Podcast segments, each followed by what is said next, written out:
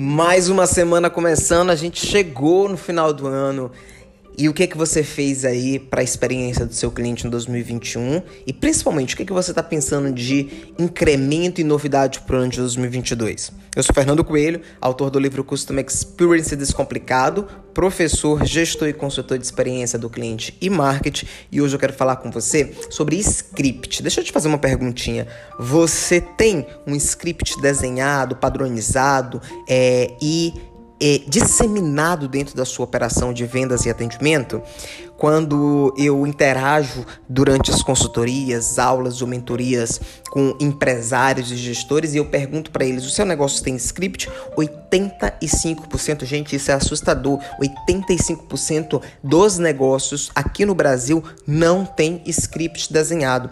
Quando você a sua marca, no seu negócio, possui um script, você consegue trazer um procedimento operacional padrão de atendimento de vendas. Isso é, ajuda a você padronizar o seu negócio, você treinar o seu time. Então, quando você tem um script, o seu time pode, além de ser treinado, fazer consultas rápidas ali para ver se eles estão seguindo a ideologia do negócio.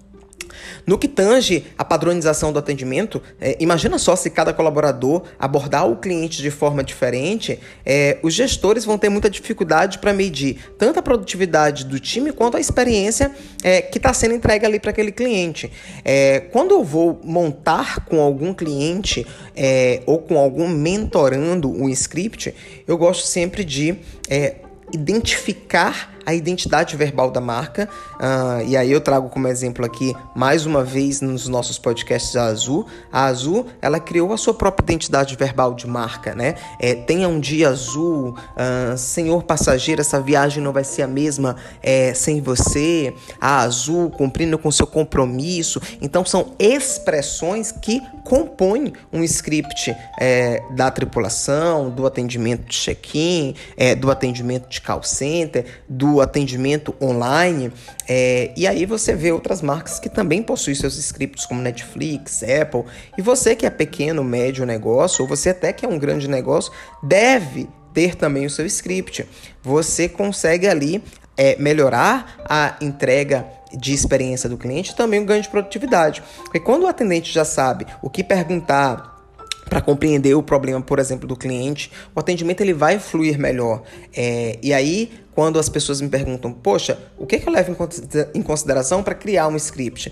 É importante a gente dizer que cada script é de atendimento é único, vai variar de negócio para negócio. O que eu sempre recomendo também é que é, na construção você é, identifique o momento da entrada, que é a experiência de entrada, o momento do atendimento, possíveis objeções, uh, possíveis fax, né, perguntas e respostas, dúvidas frequentes, uh, que você tem ali a experiência de finalização e inclusive a experiência de pós-vendas.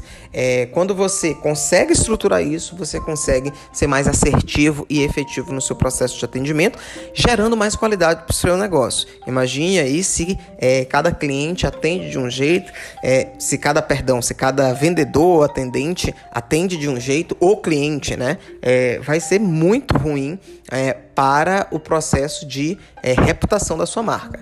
É, e aí, você quer saber um pouquinho mais sobre isso, me procura nas redes sociais, fala comigo lá no Instagram, com underline Fernando, é, ou no LinkedIn, e vamos trocar mais umas ideias sobre isso. Se gostou do nosso podcast de hoje, compartilha com seus amigos e a gente se encontra na próxima semana.